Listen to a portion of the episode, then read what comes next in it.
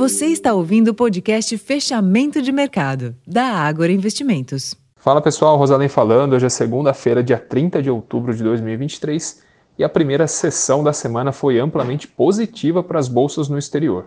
Na Europa, os mercados avançaram na esteira de dados de atividade e inflação da Alemanha e sentimento da zona do euro que vieram melhores do que o antecipado.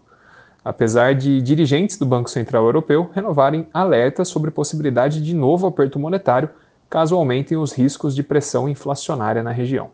Nos Estados Unidos, os índices avançaram mais de 1% nesta segunda-feira, com menores receios pela guerra entre Israel e Hamas e também apoiados pela estabilidade dos treasuries, os juros longos americanos, além também de resultados positivos observados na temporada de balanços corporativos. E isso tudo antes da decisão da política monetária do Fed na próxima quarta-feira.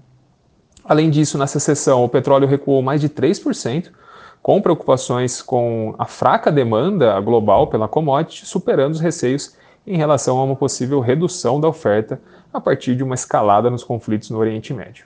Por aqui, o Ibovespa seguiu na contramão do exterior e caminha para encerrar o mês de outubro em queda. A sessão foi marcada novamente pela volatilidade com investidores receosos em relação ao cenário fiscal do país e o índice caiu 0,68% aos 112.531 pontos, com um giro financeiro de 18,3 bilhões de reais. No câmbio, o dólar avançou 0,67%, terminou o dia cotado a 5,05 e nos juros houve forte abertura ao longo dos vértices da curva termo. Pessoal, esses foram os principais destaques dessa segunda-feira. Vou ficando por aqui. Para mais informações, acessem o relatório Fechamento de Mercado que já está disponível lá no nosso portal, o Agora Insights. Até mais.